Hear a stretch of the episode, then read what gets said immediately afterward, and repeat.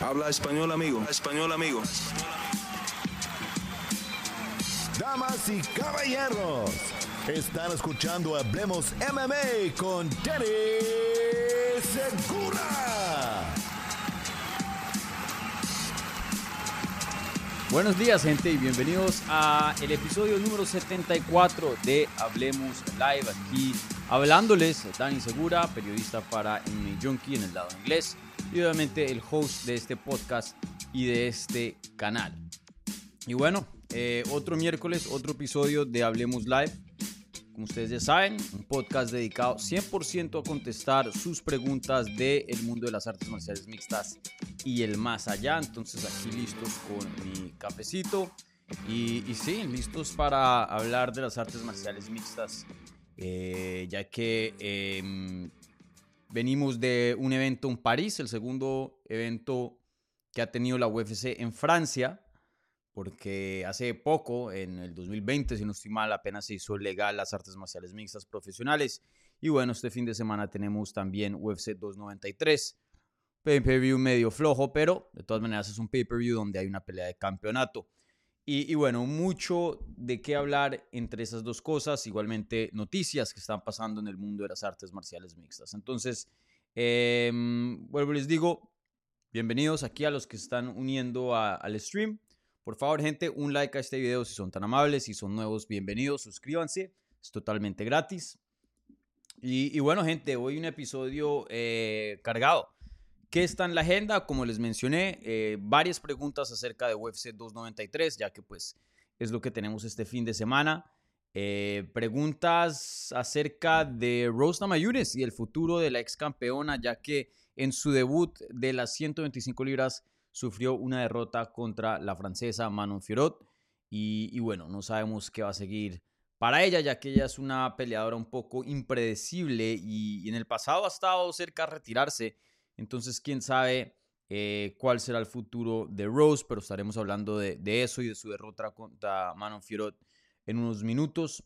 Igualmente, em, vuelven las preguntas de las artes marciales mixtas contra el boxeo, algo que creo que siempre va a estar presente, em, o por lo menos mientras los pagos de las artes marciales mixtas no sean equitativos a los del boxeo ya que pues eh, esa es la razón por la cual estos peleadores quieren pasarse al cuadrilátero. Pero, pero bueno, eh, y bueno, eso es más o menos lo que tenemos de preguntas de mm, la pestaña de la comunidad.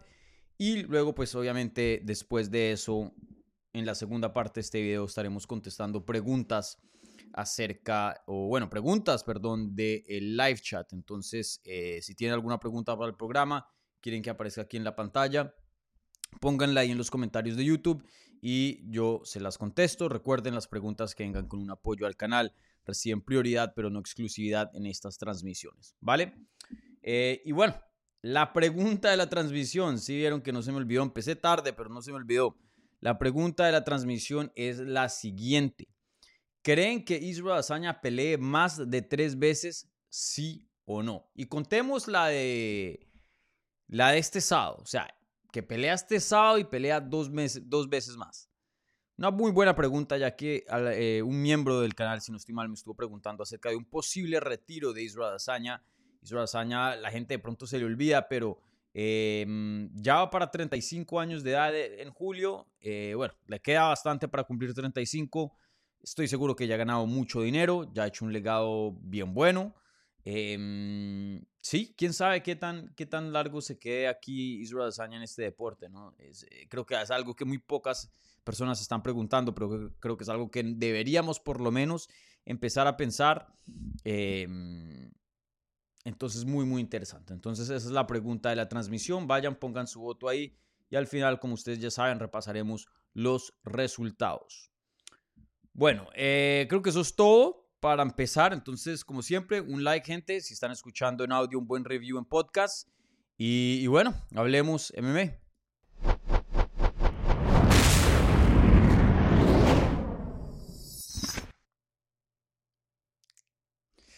Listo. Eh, bueno, empezamos aquí con las preguntas de la pestaña de la comunidad, las preguntas que hicieron previo a la transmisión. Yo hago un post todos los martes en la pestaña de la comunidad pidiendo preguntas, ustedes las hacen y, bueno, estas son las preguntas que contestamos primero aquí en este programa. Entonces, empecemos con... Mm, ¿Con qué empezamos? Em, empecemos con lo que pasó el fin de semana atrás, antes de empezar a hablar de lo que viene este fin de semana, ¿vale? Entonces, eh, la primera pregunta viene de Sebastián Guerra y dice, hola, buen día Dani, bendiciones y espero que estés bien. ¿Qué opinas de la pelea de Namayunes? Y también escribe abajo, ¿cómo está tu emocionómetro para este fin de? Francamente, el mío solo está con tu Ibasa este sábado. Bueno, empecemos a hablar eh, de Namayunes y luego usamos esa segunda pregunta como transición para el topic de UFC 293. Y, y, les aviso ya, y tengo un par de anuncios más. O bueno, no, me, aguanto ese anuncio y les comento al final del programa. Pero, eh, ¿qué opino de la pelea de Namayunes? Pues, em, bueno, hablemos primero de lo que pasó, porque yo no hice una reacción a esta cartelera. Pero Namayunes regresaba después de más de un año. Creo que la última vez que había peleado fue en mayo del 2022. Entonces ya más de un año por fuera, después de haber perdido su cinturón de las 115 libras. En una pelea extremadamente aburrida, probablemente la más aburrida de toda la historia de la UFC. Está ahí empatada con la de Francis Ngannou y Derrick Lewis. Eh, obviamente hablando de Carla Esparza, las dos pelearon, hubo muy pocos golpes, simplemente se corretearon todo em, la pelea, no hubo así nada eh, significativo y termina ganando una decisión muy, pero muy aburrida Carla Esparza, quitándole el cinturón a Rose Mayunes y, y ganándole por segunda vez, porque recuerden, cuando se inauguró el cinturón de las 115 libras usando la ruta de The Ultimate Fighter. Estas dos fueron las finalistas y Carla Esparza fue la que venció a Rose Namajunas. Ella después termina perdiendo el cinturón de Joanna Jonjacek y Joanna Jonjacek es la que domina la división y ha sido la campeona más dominante de las 115 libras, seis defensas y después de esas seis defensas vemos una rapiña entre Zhang Wei Li, Rose Namajunas, Carla Esparza. Mejor dicho, em, ahí se estaban intercambiando el cinturón. Pero bueno, pierde, no pelean más de un año y anuncia que se va a subir a las 125 libras. Ella históricamente nunca ha tenido cortes muy graves, pero sí estaba diciendo que ya se le empezaba dificultad, que todavía puede dar el peso, pero ella simplemente no le gusta la idea de recortar peso, le parece que no es saludable y como ella es de comer todo orgánico y salud y esto y que es bueno, no, no estoy diciendo que no, no, no lo es simplemente no quería recortar más peso. Pero en cuanto a que estaba teniendo problemas de salud, no, no, no, no, eso sí no estaba presente. Se sube a 125 libras y le dan una contendiente top con la francesa Manon Fiorot. Eh, probablemente si hubiera ganado ese combate, yo creo que UFC le hubiera dado una pelea de campeonato. Obviamente pendiente a la pelea que tenemos en un par de semanas entre Alexa Grasso y Valentina Shevchenko. Si gana Alexa Grasso, creo que es muy difícil que vengan, vendan una trilogía después de estar 0 y 2. Entonces, sin duda, creo que el Nama Yunas hubiera sido la siguiente. Eh, si hubiera ganado Valentina, eso de pronto puede que hubiera complicado un, poquito las cosas, eh, ya que Alexa de pronto deciden hacer una trilogía. Quién sabe, eso pasa a veces, eh, a veces no. Es difícil predecir esas cosas. Pero bueno, Rose Namayunes, de eso no nos tenemos que preocupar porque pierde se sube al octágono, tiene una lesión en el dedo eh, meñique, eh, se rompió el dedo prácticamente. Yo me di cuenta de exactamente el tiempo de que ella se dio cuenta, no me di cuenta en tiempo real de cuándo le pasó la lesión, pero sí me acuerdo en un intercambio que para Rose Namajunas y se ve la mano y hace esto. Y yo dije, oh, aquí hay, aquí hay algo. Eso fue en el primer asalto. Y efectivamente, entre rounds, entre el primero y segundo asalto, le dice a el cornerman Pat Berry, que pues también es su eh, esposo, le dice, hey, me rompí el dedo. Y él le dice, no me importa tu dedo, no necesitas el dedo para ganar. Y ahí creo que hubo una, una falla de, de la esquina de Rose Namayunes, porque me parece bien el tipo de consejo como decirle, hey, olvídate de esto, busca una forma de ganar, no te preocupes, adelante. Pero a la misma vez, eh, creo que si, uno se rompe la mano, que muchas veces pasa, otro tipo de lesiones, ese tipo de comentario es certero. Pero en el caso del dedo, el dedo se puede poner de nuevo. No, no, estoy diciendo que se pueda arreglar, pero temporalmente se puede poner de vuelta en su posición original para que pueda funcionar, que le va a doler, que de todas maneras va a necesitar asistencia médica después, claro. Pero eh, eso es algo que se puede manejar. Incluso también pasa con los hombros. ¿No se acuerdan eh, cuando peleó Aaron Pico en Bellator, que el coach literalmente le estaba intentando poner el hombro de vuelta en, su lugar. Parecía que le había pasado mucho en el entrenamiento y que era algo que podían arreglar. Y, yo lo sé por experiencia. Tengo amigos eh, en el mundo del Jiu-Jitsu que han tenido problemas de hombro y ya saben, Ay, se me salió, empújeme acá y uno más o menos sabe ya eh, cómo funciona eso. En el caso de Rose Mayunes, creo que por lo menos hubieran podido ver el dedo y, tomar una decisión o intentar hacer algo, pero lo dejaron intacto y eso claramente afectó a Rose Namajunas en el segundo y tercer asalto, ya que ella no podía cerrar la mano derecha, no podía. Em, entonces peleaba así. Y de pronto, de vez en cuando, mandaba una mano medio cerrada, pero sin duda le afectó muchísimo. Estoy seguro que en el grappling, aunque ya históricamente no es que tenga muy buenos takedowns, pero al no poder agarrar, hacer esto, también le debió afectar en el clinch y, cualquier cosa que tenga o que involucre ya contacto físico eh, de cuerpo a cuerpo. Entonces, bueno, la pelea pasa y termina perdiendo una decisión unánime. Yo me acuerdo que creo que había juzgado eh, esa pelea, ya les digo, creo que fue un 29-28 o hasta de pronto un 30-27 a favor de Manon Fiorot, no me acuerdo muy bien.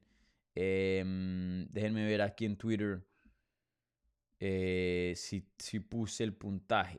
No, no lo puse. No me acuerdo muy bien que, cómo la juzgué.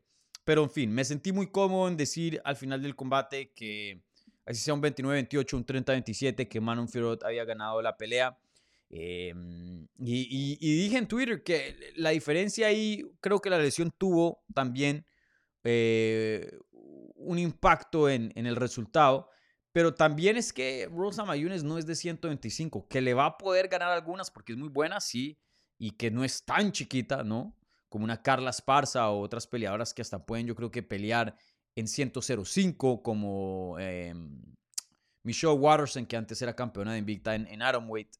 Em, ella, Rosa Mayunes, no es de 125 y puede que le tome un tiempo en acoplarse, sí tiene la altura, pero claramente la peleadora más fuerte, más grande, más maciza, era Manu Fiorot. Y eso creo que se vio mucho en los puños, porque si ven la diferencia, y voy aquí a buscar rápidamente las estadísticas del el combate, pero sin ver las estadísticas, yo me atrevería a decir que en cuanto a puños conectados fue muy parejo, porque se vio parejo.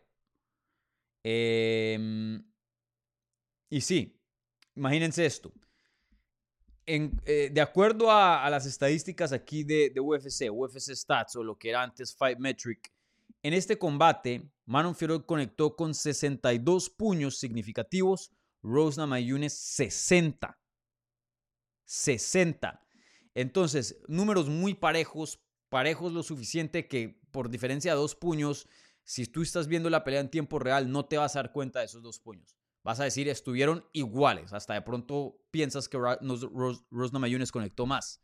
Obviamente no vas a decir después de 15 minutos de pelea, esta conectó dos más. Eh, muy, muy complicado, pero me entienden, ¿no? El punto es que la pelea en cuanto a, puños y golpes conectados estuvo bien, bien reñida, como lo muestran las estadísticas acá. Pero creo que eh, la diferencia es que cuando Rosna Mayunes conectaba, no, no hacía tanto impacto a Manon Fiorot. Y Manon Fiorot así le conectaran los brazos a Rose Namajunas que se estaba cubriendo, se veía que, que, la movían, que la tambaleaban, y no la tambaleaban que la ponían groggy, que la ponían eh, cerca a ser noqueada, no, simplemente literalmente movía su cuerpo dentro de ese octágono ya que los golpes venían con más fuerza y más empuje. Y creo que eso fue la diferencia, eh, el poder, porque técnicamente no podemos decir que Manon Fiorot es muy superior, o por lo menos yo viendo esa pelea no me siento como diciendo eso. Creo que Rose Namajunas estaba ya a la talla, eh, o hasta de pronto un poco mejor. Eh, de velocidad, de pronto Rose un poquito más veloz, pero muy similar.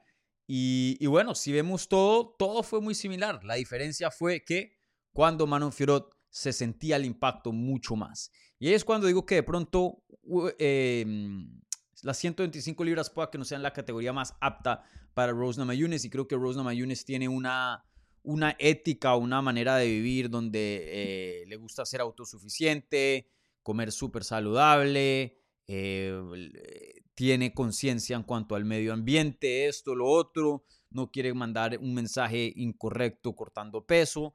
Eh, le gusta pelear donde una categoría más o menos natural. Pero aquí es donde eh, todo eso me parece bien y, en un mundo ideal me parece bien. Pero aquí es cuando las realidades del mundo pasan factura o por lo menos se hacen sentir. Es que sí, Rose, nadie le gusta cortar peso. Eh, a los peleadores, obviamente que no, a los fanáticos y a la prensa y eso también no les gusta ver peleadores que respetan, que quieren subirse a la báscula y poner su salud en riesgo y hacer estas cosas que obviamente no son buenas para la salud. Pero a la misma vez, esa es la mecánica del deporte y, si no lo haces vas a estar en una desventaja. Punto. Eso es, así es como funciona el mundo.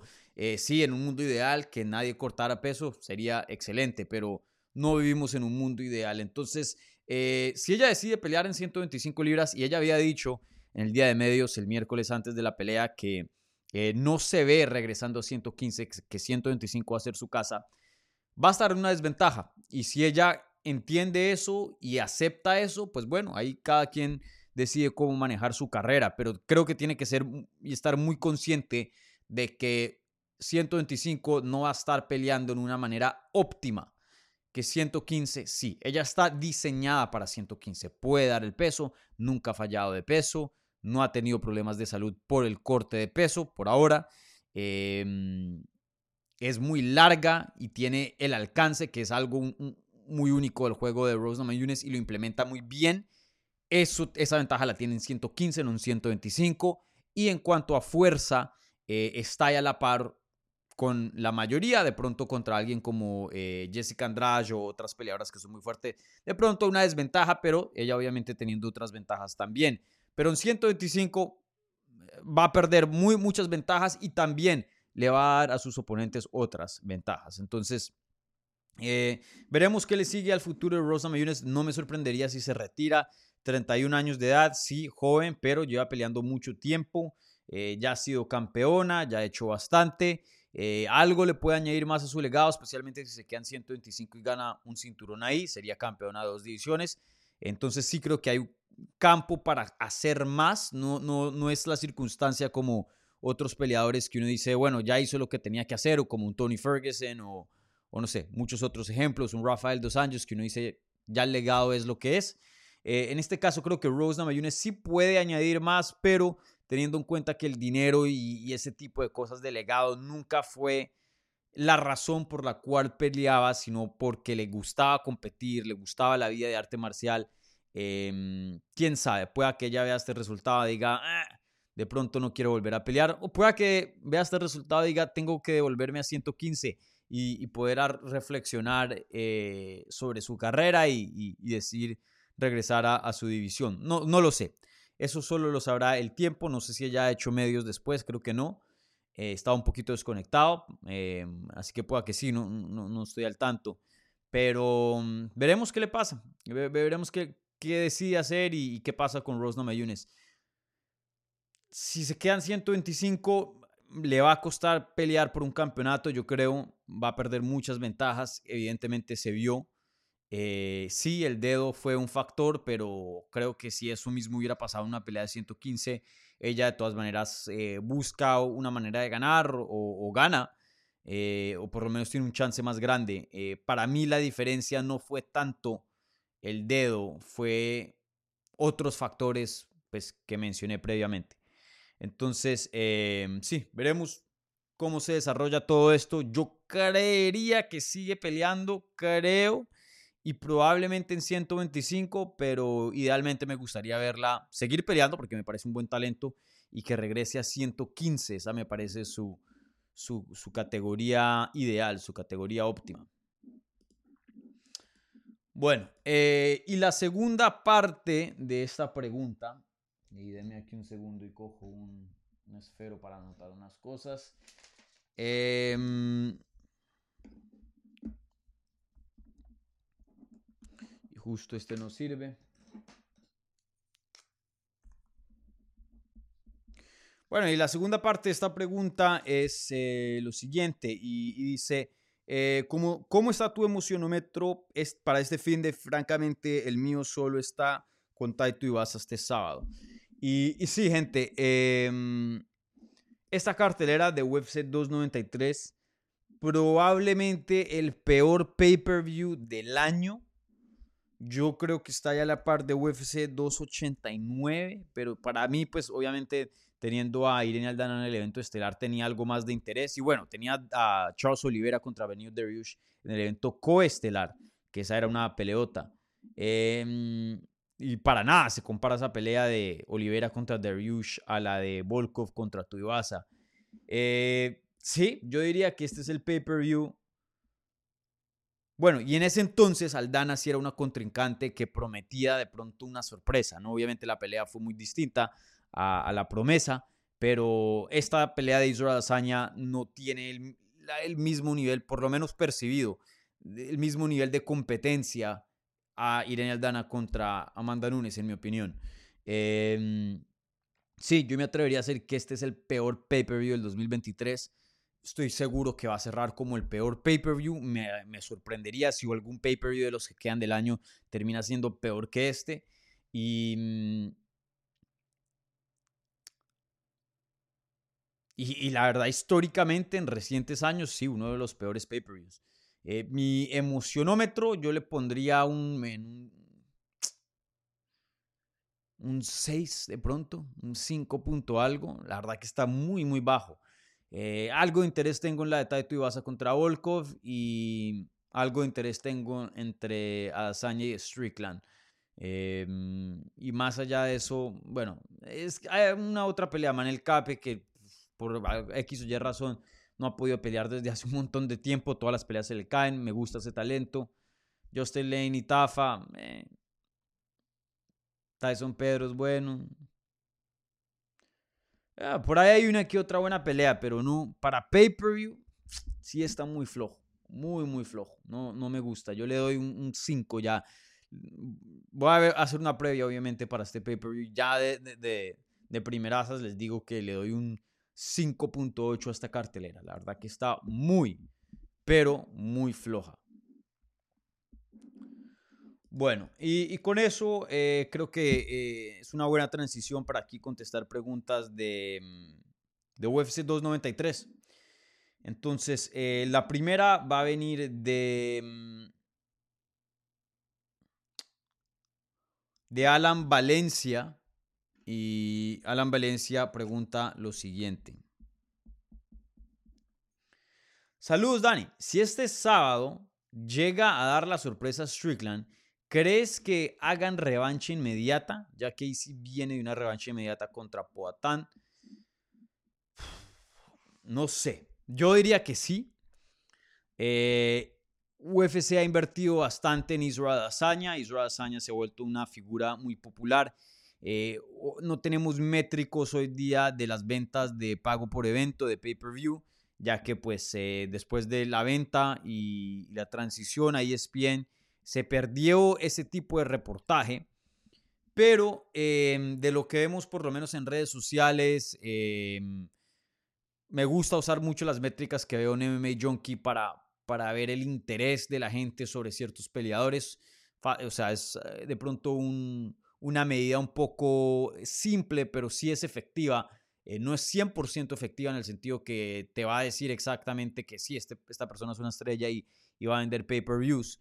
Eh, una cosa es ver algo gratis y otra cosa es pagarlo, ¿no? Pero sí más o menos te da una idea del interés de la fanaticada. Israel Azaña, eh, en cuanto a YouTube y, y, en, y, en, los números que genera en cuanto a page views y eso, que yo tengo acceso obviamente trabajando ahí en la página, eh, son buenos, son buenos, no son de los mejores, obviamente hay gente, Nate Díaz, Connor, Jake Paul, uh, créanlo o no, y muchas otras personas que generan más, pero Israel Azaña está ahí arribita. Eh, claro que hay interés para, para Israel. Y, bueno, sabemos que tiene un contrato muy caro con UFC, o, bueno, de lo que él ha dicho y de lo que ha dicho sus managers. Em, entonces, el interés de UFC es mantenerlo como campeón, ¿no?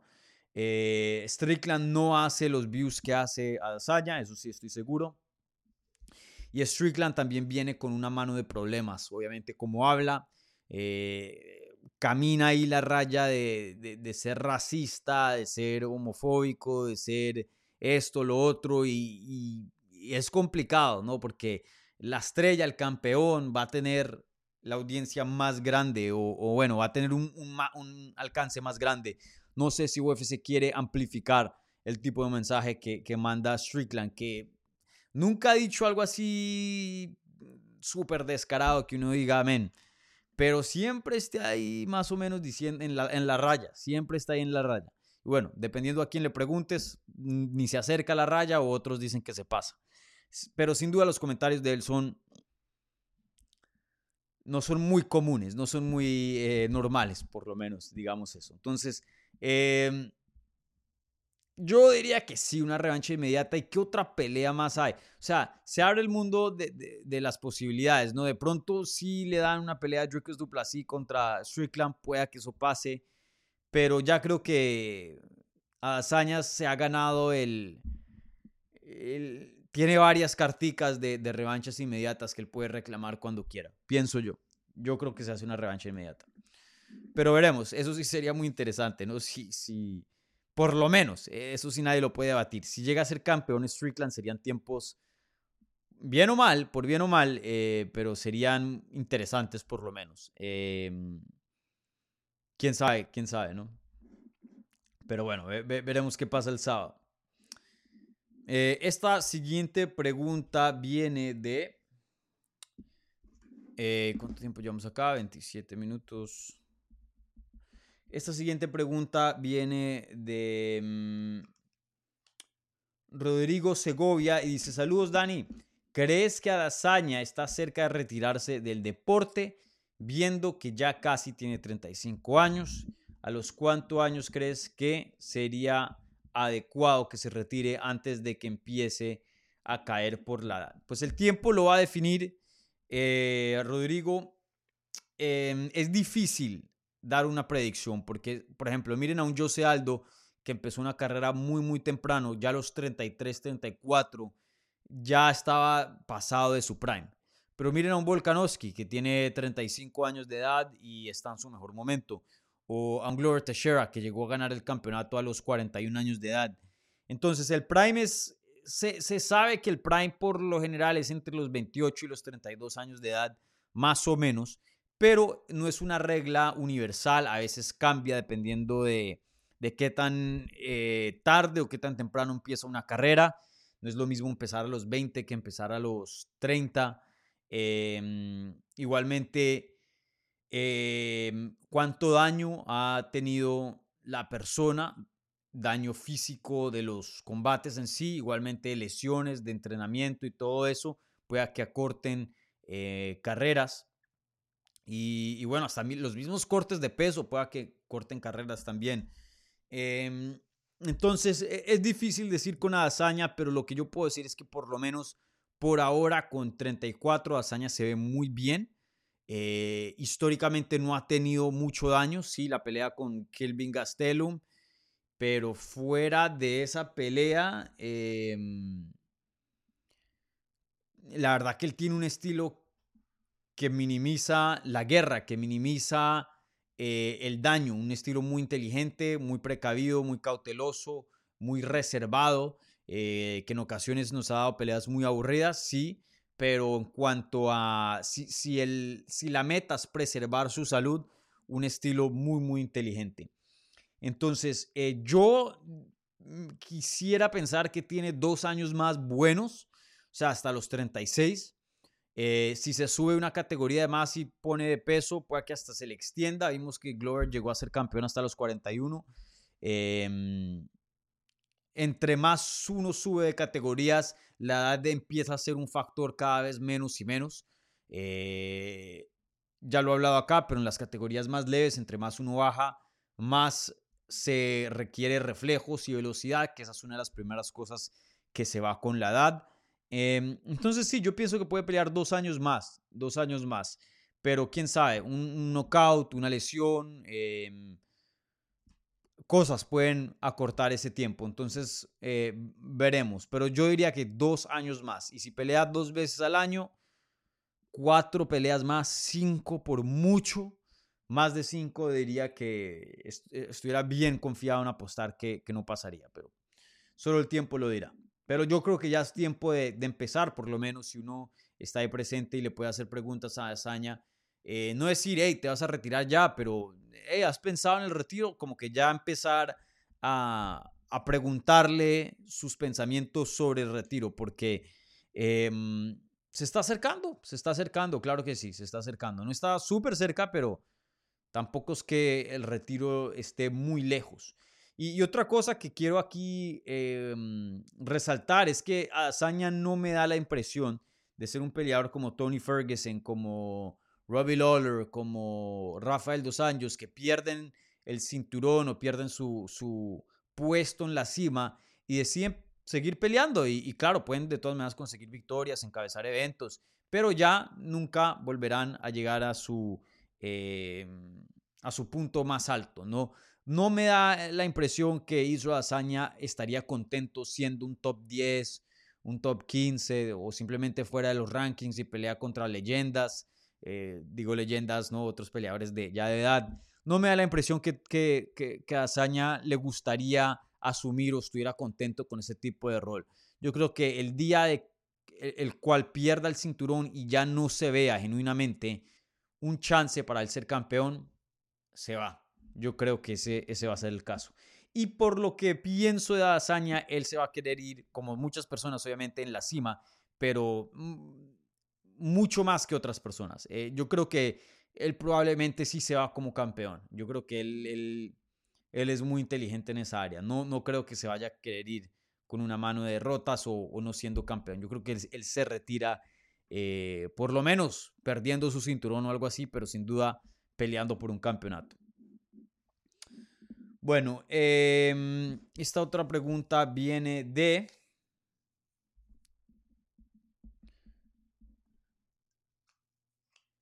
CDC, aquí un gran amigo de España, un amigo del canal, em, que ya lleva miembros cinco meses, pronto le viene a los seis em, el puñito del emblema de plata, hoy día lo tiene de bronce. Y CDC dice, Dani, teniendo en cuenta que cualquier peleador de UFC es bueno por definición, ¿qué retador al título recuerdas con un nivel más bajo? Lo comento porque Strickland, hasta donde yo recuerdo, es el retador más flojo que he visto. Em, Strickland sí es un retador flojo, pero yo pienso que Strickland sin duda, por lo menos, es un top 10 de la división, probablemente un top 5.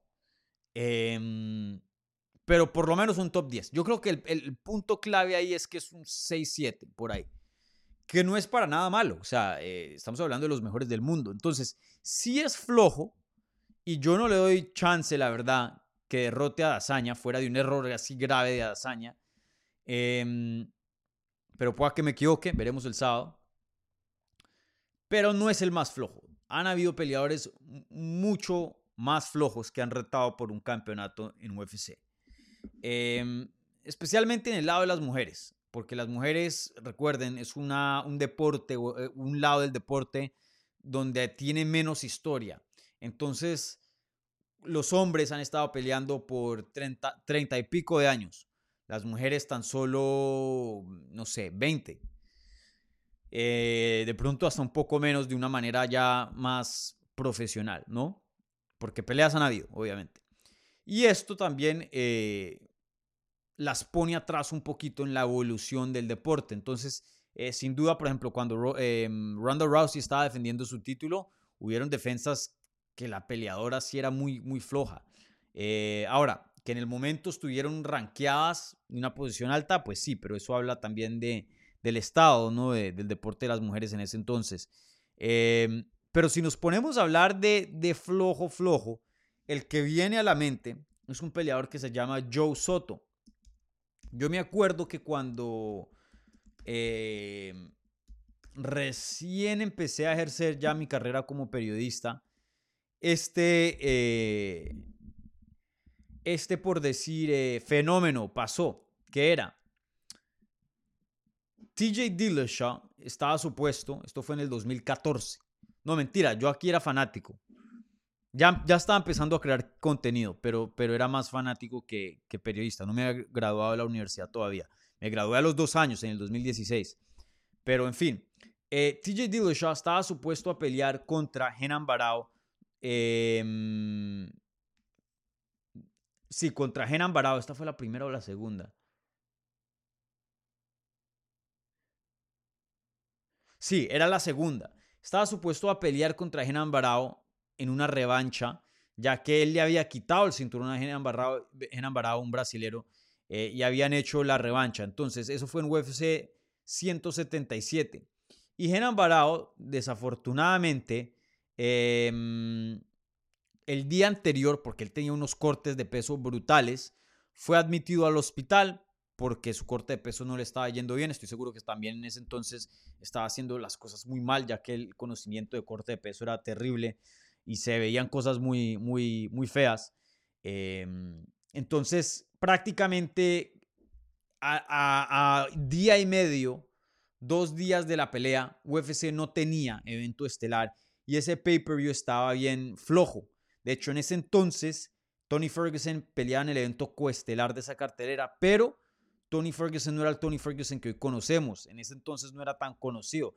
De hecho, esa pelea que fue contra Dani Castillo fue, em, fue apenas la, tercera pelea de esa racha legendaria donde duró seis años invicto. Pero en fin, eh, entonces UFC fue forzado en encontrar un oponente de reemplazo con dos días de, de anticipación y no pudieron conseguir a alguien de nombre. Entonces consiguen a Joe Soto, que ni siquiera estaba dentro de UFC, y lo traen de una promoción, pero chiquitica, en un casino que se llama Tachi Palace, ahí en California. ¿Qué es lo que pasa? Joe Soto se sube al octágono y, bueno, tiene un desempeño admirable porque sí peleó cinco asaltos, pero lo noquean en el quinto. Pero ténganlo seguro que estaba perdiendo todos los asaltos. Después regresa contra Anthony Burchett y lo noquean. Después pierde una decisión dividida. Entonces, después de haber peleado por un cinturón de UFC, se encuentra dentro de la compañía 0 y 3. Luego puede medio rescatar su trabajo, porque sin duda si hubiera perdido esa cuarta y queda 0 y 4 lo hubieran corrido. Pero le gana Chris eh, Belal, luego le gana Marco Beltrán, el mexicano, luego le gana Rani Yaya, y luego pierde contra Brett Jones y Yuri Alcantara. Y ahí fue eh, cortado de la promoción y nunca volvió más a pelear. Entonces peleó un total de em, ocho veces dentro de la compañía y tuvo un récord de tres victorias y cinco derrotas dentro de la compañía. Eh, si no fuera por esa pelea de corto aviso, miren ese récord, nunca hubiera olfateado, nunca se hubiera acercado a oler un cinturón de UFC. Pero ese es el retador en tiempos recientes, ¿no? Donde UFC es lo que es hoy día, porque pues nos podemos volver a, los 90 y de pronto en ese entonces eh, ya es otro tipo de conversación. Pero en tiempos modernos, Joe Soto es el retador de UFC más flojo que ha tenido, yo creo que la historia de la compañía. Un peleador que su primera pelea dentro de UFC fue por el campeonato y luego pierde sus primeras tres, luego gana tres y luego pierde otras dos y luego lo remueven de la compañía, lo cortan. Em, pero sí, Joe Soto nunca llegó a ser rankeado, creo, después de eso, eh, imagínense. Em, entonces, si Joe Soto es el, el, peleador más flojo que ha retado por un cinturón de UFC. Joe Soto. Eh, y sí, mucho de eso también fue por circunstancia. No es que UFC haya querido estas, e, esto, ¿no? Eh, el oponente original era Genan Barao. Bueno, em,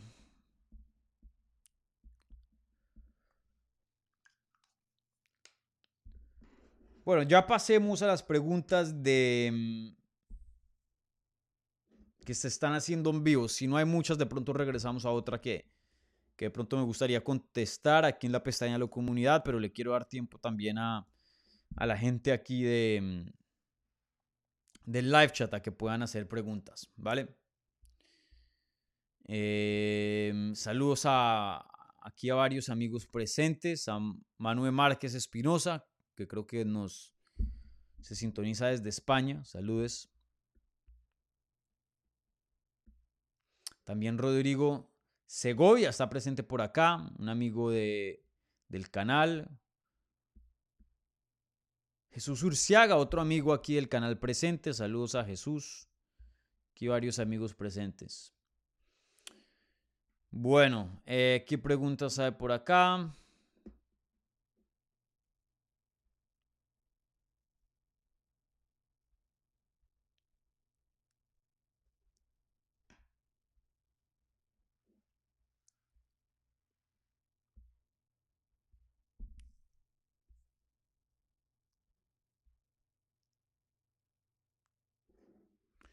Edgar Vidal dice, hola Dani, ¿qué te pareció la portada del UFC 5? Siento que quedó muy corto. Vayan al Instagram de Hablemos MMA, ahí publiqué la portada oficial y, me, da risa porque hubo varias personas que luego la compartí en la historia y hubo varias personas que contestaron en la historia diciendo, e, eso es mentira, o sea, como que yo caí en, en una trampa. No, si no me creen, vayan a EA Sports la compañía oficial que hace eh, estos juegos de UFC. Y, vayan y véanlo por sí mismos. Esa es la portada oficial. Y parece, y se los juro que la gente va a pensar, ah, Dani, aquí anti-UFC. No, para nada. Ustedes saben que yo respeto mucho y me encanta. De hecho, UFC es la compañía principal la que consumo artes marciales mixtas. Veo otras, pero UFC es lo mejor, ¿no? Pero esa portada está horrible horrible. Primero que todo, ¿por qué usaron las caricaturas? O sea, ¿por qué usaron las gráficas de los peleadores? ¿Por qué no usaron una foto real? Hicieron un photoshoot real con estos dos. No, entiendo. Eh, si ven todas las eh, carteleras de, o las carátulas de, FIFA, todos son de verdad. ¿Por qué no? O sea, la gente creo que no tiene la expectativa de, ah, tiene que ser así de realista. No, creo que es muy, muy, muy fácil de, decir que no es real y que, que sí. Y parece como si le hubieran dicho a un robot de AI, hey, hazme una carátula de un videojuego de UFC. Y esto es lo primero que hace. O sea, no, no creo que esto sea muy elaborado. No creo que les costó mucho tiempo. Y francamente se ve, se ve mal.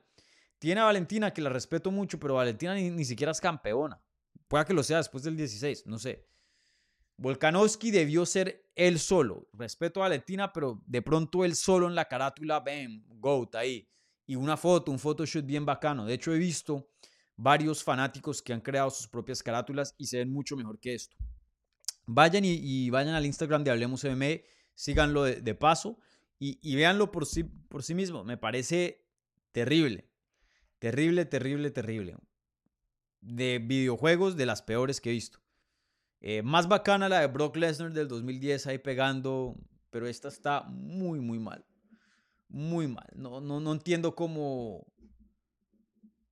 Porque esto tiene procesos, ¿no? De gente que, que revisa esto y, y, debe haber varios pasos para poder aprobar esto y ya hacerlo oficial y, y mostrárselo al público. No, no entiendo cómo esto haya pasado por varias manos y varias personas dijeron que sepan de diseño y eso, porque yo pues me imagino que la gente que trabaja para eSports sabe mucho más que yo, pero me, me, sorprende que una persona que, que, trabaja en la industria diga, muy buena esa portada. E, esa es, esa es. Me parece horrible, en mi opinión. Horrible, horrible, horrible.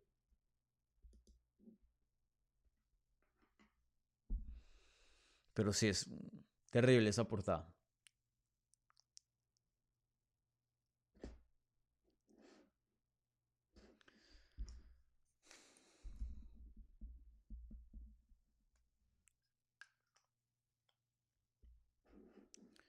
Nicolás em, Quiroga dice, hola, buenos días a todos.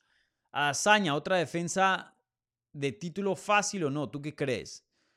Yo creo que fácil. Yo creo que esta es la pelea más fácil que ha tenido Adesanya en mucho tiempo. Yo creo que desde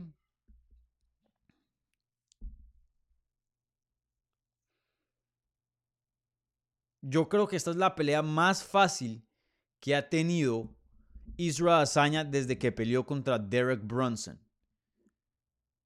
O de pronto Anderson Silva. Desde el 2018-19, una de esas dos. Pero para mí, Kelvin Gastelum es una pelea más jodida, Whitaker una pelea más jodida, Joel Romero más jodida, Costa más jodida, Blahovic más jodida, Vettori más jodida, Cannonier más jodida, Pereira más jodida. Eh, es, es, que el problema de Strickland es que, y Strickland pueda que le gane a alguno de esos peleadores, el problema de Strickland es que el estilo de él no es bueno para hazaña. No tiene poder, entonces no creo que lo vaya a noquear. Volumen, tiene volumen, pero ese no ha sido el problema de, de. Imagínense un, Whitaker que tiene volumen y, y, cómo le fue a Whitaker. Lucha no tiene, Jiu-Jitsu no tiene, vuelvo y digo, poder no tiene alcance no tiene. E, es que ¿dónde? Por donde lo quieran ver, yo no veo que Sean Strickland tenga un camino para ganar este combate. Puede que sea mucho más completo que otros peleadores que han peleado con Adesanya en el pasado, pero por ejemplo, uno dice Pereira y uno dice, Pereira no tiene nada en el suelo, pero te puede noquear. Cannonier, fuertísimo y también tiene poder de knockout. Whitaker, inteligencia, manejo de pelea, volumen. Vettori, lucha, presión. O sea, hay ciertas cosas donde uno dice, en estas áreas, pueda que en total no sea superior que Azaña, pero tiene ciertas áreas que, le empatan o hasta son mejores que las, de Azaña, y eso, si hay un game plan adecuado o, mm, diseñado alrededor de esas fuerzas, de, esas ventajas, pueda que haya un camino para ganarle a Azaña. Pero en este lado no hay ningún área donde yo diga que Strickland es mejor que Azaña. No la veo. Entonces, ¿qué game plan puedes tú diseñar alrededor de eso? Yo no sé. Veremos qué pasa el sábado, pero para mí creo que eh, Strickland eh, está aquí marcando algo en, en, su lista que hacer, es que es pelear por un título, encabezar un pay-per-view, eh, ganarse un dinerito, pero yo creo que él sabe que no le puede ganar a Dazaña, pienso yo. Veremos el sábado, me he equivocado en el pasado, puedo estar equivocado este sábado, claro que sí, pero viéndola en papel, de las peleas más fáciles que ha tenido eh, Israel Azaña dentro de UFC, pienso yo.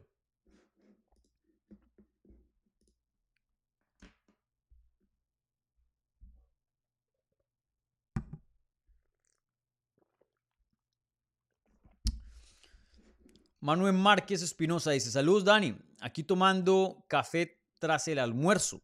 ¿Qué cartelera te gustaría para el pay-per-view de diciembre? No el que esperas, el que te gustaría a ti personalmente. Bueno, no, gracias por la pregunta, Manuel. No voy, a, no voy a hacer toda una cartelera de, de 11 peleas porque muy largo y, francamente no he pensado en eso. Pero algo que sí me gustaría ver es el regreso de McGregor. Eh, con usada o sin usada, a mí me vale. Y a Chandler le vale también. Y al público, de lo que yo más o menos he visto, también le vale. Parece que a los únicos que les importa, hasta Dana White ha dicho who cares, o sea, ¿a quién le importa lo que diga USADA? Hasta el Dana White no le, no le importa. Aparentemente, los únicos que le importa si pelea con USADA o no es USADA. No sé, ustedes me corrigen, pero aparentemente eso es lo único que yo veo. Eh, y si ese es el caso, que entre a la piscina de testing ya, punto. No tenga que esperar seis meses. Eh, septiembre, octubre, noviembre y diciembre. Cuatro meses. ¿Para qué seis? Que entre los cuatro meses y pelee en diciembre contra Chandler. Me gustaría ver el regreso de McGregor. Porque algo que sí estoy cansado es la incertidumbre.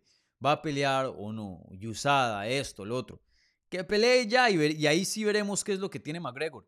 Si tiene para, para hacer algo interesante o si no. Eh, pero que, que, ya algo se defina. Y bueno, las peleas de McGregor son simplemente por la magnitud, siempre son interesantes, ¿no? Em, y en esa misma cartelera, Sean O'Malley contra Chito. ¡Pum! Evento coestelar. Evento estelar y coestelar para el último pay-per-view del año. Conor contra Chandler y O'Malley contra Chito. esa sería mi elección.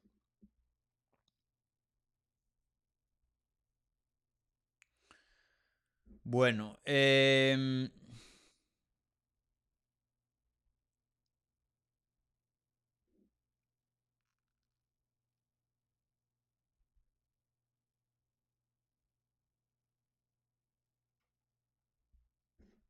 ¿Cuánto tiempo vamos? Nos quedan unos 10 minutos. Ojo, y aquí em, Hugo Choa dice, ¿crees que la pelea de Strickland contra Azaña se, se tiene aburrida por los estilos? Ya que son muy defensivos, puntaje a esta cartelera, eh, ya que no son nombres conocidos. Bueno, en cuanto a puntaje, ya lo dije, siempre si llegan tarde, vuelvan y vean la repetición de lo que les faltó. Em, pueden hacer eso en vivo. Eh, igualmente cuando termina la transmisión también lo pueden hacer. Hay gente que piensa que entran y ya lo que pasó quedó borrado, no sé. Pero ya hablé de eso. Muy bajo se, lo, puse. Le di un 5.8 por ahí. Está muy mala esta cartelera, la verdad. Eh, y en cuanto a esta pelea, ojo, esta es la otra. Pueda que esta pelea sea muy aburrida. Porque veo muchas personas también diciendo, ah, yo quiero que, que Azaña no queden a Strickland, porque Strickland no es que caiga muy bien con el público. Eh, y mucha gente está entusiasmada por lo menos por eso. Ah, se van a decir cosas locas en la rueda de prensa. Ah, uno van a noquear a Strickland. De eso yo también no estoy muy seguro. Pueda que esta sea bien, pero bien aburrida esta pelea. Pueda que sí. Em, Strickland tiene, no tiene poder, no le gusta arriesgar. Azaña tiene poder y tiene muy buena precisión, entonces puede noquear, pero también no le gusta arriesgar y le gusta contragolpear, pueda que esta sea una pelea donde los dos se paran, así estilo a la de Joel Romero y, y Azaña, y busquen el contragolpe. Y busquen el contragolpe. Pero por lo menos Joel Romero se movía, podía cortar distancia de una manera brutal, ya que es un atleta. Strickland no. Pueda que sea muy, muy aburrida. Muy, muy aburrida. Yo les daré mi breakdown en, en la previa, pero, pero también hay un chance de que esta pelea se vaya a los cinco asaltos y sea terrible. Pero veremos, el, tiempo lo dirá, ¿no?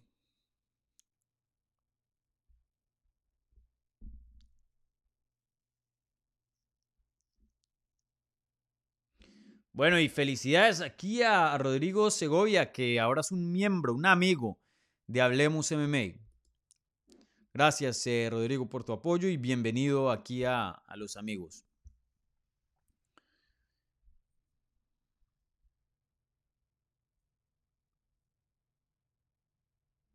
Y Manuel, dice, eh, la rueda de prensa, eh, la rueda de prensa pueda estar mejor que el pay-per-view, eso es verdad. Puede que la rueda de prensa cause más interés y más entretenimiento que la pelea en sí. Sí. Puede que sí.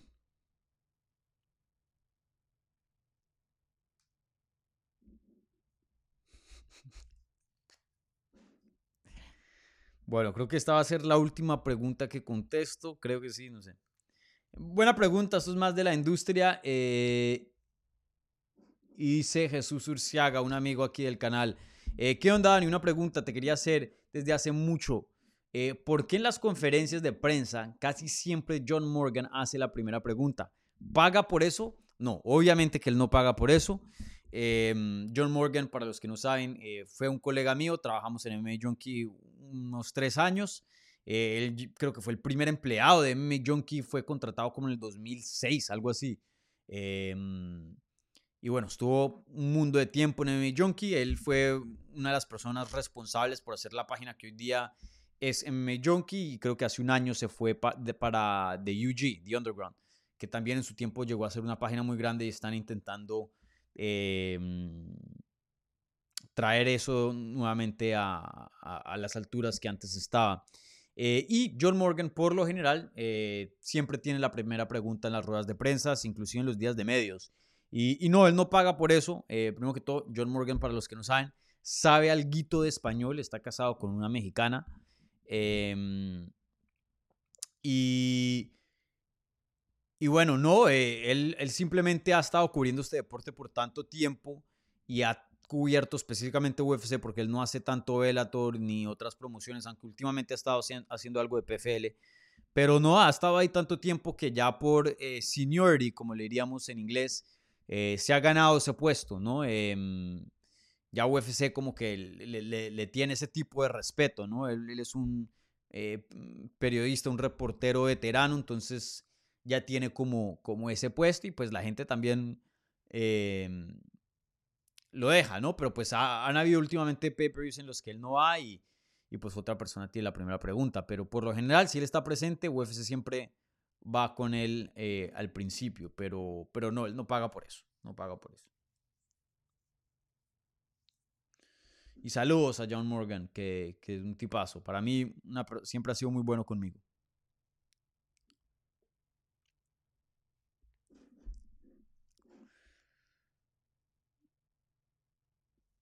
Bueno, eh, algo aquí del super chat. No, bueno.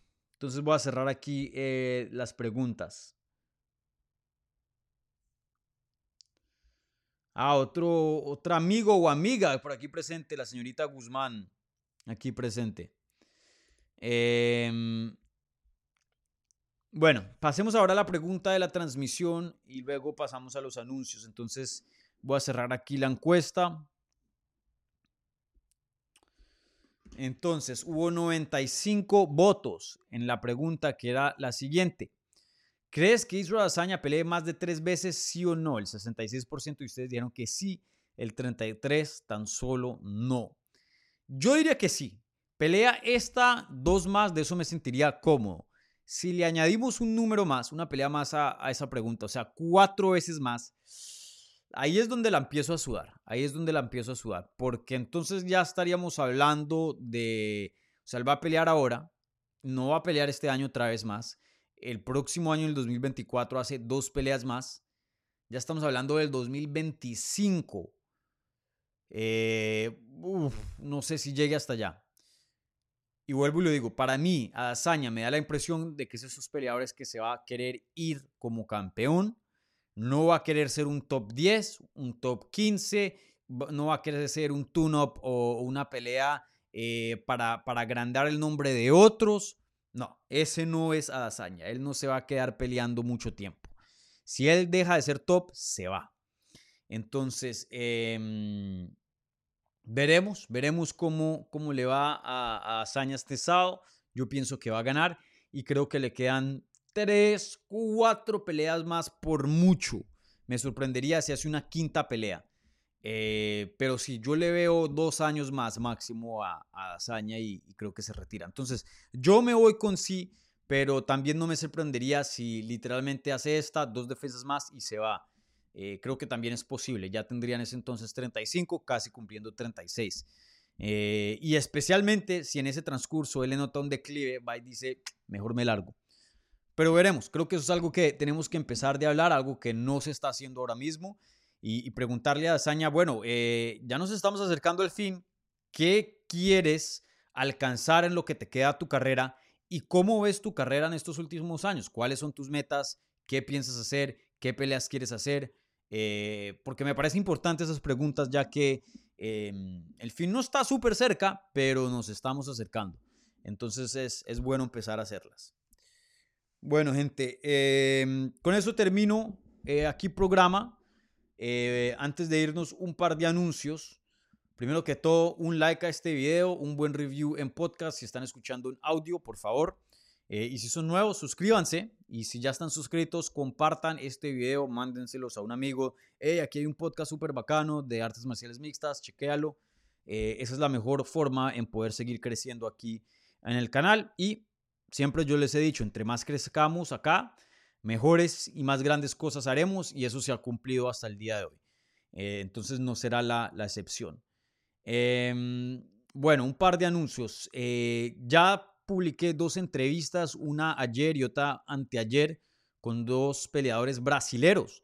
Tuvimos a Vicente Luque, que también tiene eh, raíces chilenas, el lunes, hablando de su victoria sobre Rafael Dos Anjos, igualmente de sus problemas cerebrales que, tuvo, que un susto muy grande. Em, también nos comentó de su experiencia haciendo sparring con Ilian, Ilia Topuria, eso estuvo bien interesante.